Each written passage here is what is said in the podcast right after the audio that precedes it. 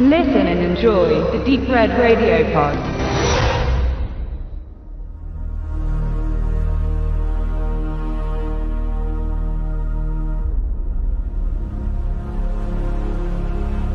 Björn Borg gegen John McEnroe. Wer jetzt nicht mit wissender Miene glänzen kann, der ist mit Tennis nur wenig oder gar nicht vertraut. Denn diese beiden Namen hallen in der Sportgeschichte umher. Wimbledon 1980. Für Borg ist es das fünfte Finale dieses Turniers, das er siegreich in Folge verlassen könnte. Er ist die Nummer 1 der Tennis-Weltrangliste. Für McEnroe ist es das erste Wimbledon-Finale. Er ist die Nummer 2. Die Spitze des Tennis trifft sich am Netz. Zwischen dem Schweden und dem Amerikaner aus den USA strickte die Presse seiner Zeit eine Rivalität und bauschte ordentlich auf. Björn Borg ist eine wahrhaft ruhende Persönlichkeit. Er ist bei Interviews einsilbig, wirkt in sich gekehrt und stets bedächtig. Doch in ihm brodelt es und auf dem Platz lässt er seine ganze Energie raus, die er durch Rituale vor dem Spiel unterdrückt. Er ist ein Gentleman. McEnroe ist in allem gegensätzlich. Impulsiv, extrovertiert, frech, streitlustig und respektlos. Er legt sich gerne mit den Punktrichtern an, beleidigt das Publikum und kassiert dann auch schon mal deftige Buhrufe. Der Film Borg McEnroe nimmt die Kampagne der Gazetten, die im Zusammentreffen der ungleichen Athleten etwas Kriegerisches sehen wollte, zum Anlass.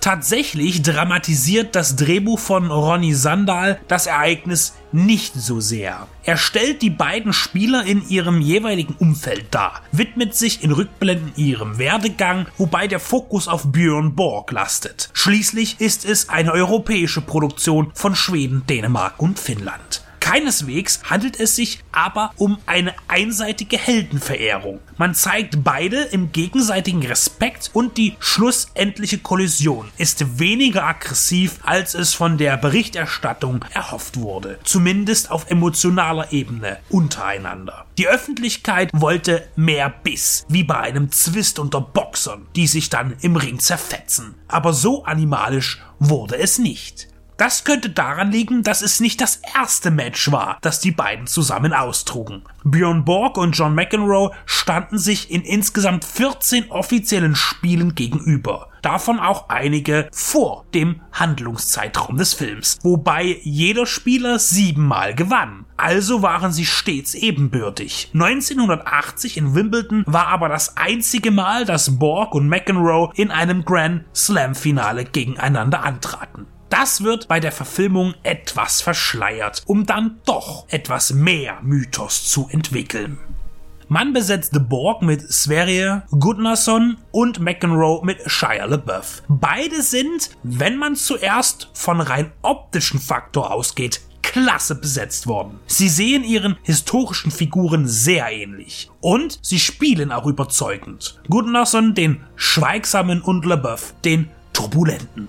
Neben dem Ziel des Sieges werden auch Existenzängste gestreift. Was passiert nach einer Niederlage? Wie geht es weiter? Und auch die Last des Startums wird an der Oberfläche angekratzt. Borg McEnroe geht zu keiner Zeit zu tief, deutet aber an, es zu tun. Und damit ist auch kein Krimi oder Thriller entstanden, sondern eine beobachtende Biografie, die weder spannend noch langweilig ist und damit genau passt. McEnroe selbst gefiel das Resultat nicht. Er kritisierte, dass es zwischen ihm und seinem Verkörperer keine Kontaktaufnahmen gegeben hätte und bemängelte eine teilweise falsche Darstellung seinerseits und der Situation. Und dass alles eben viel zu dramatisch aufgebläht sei.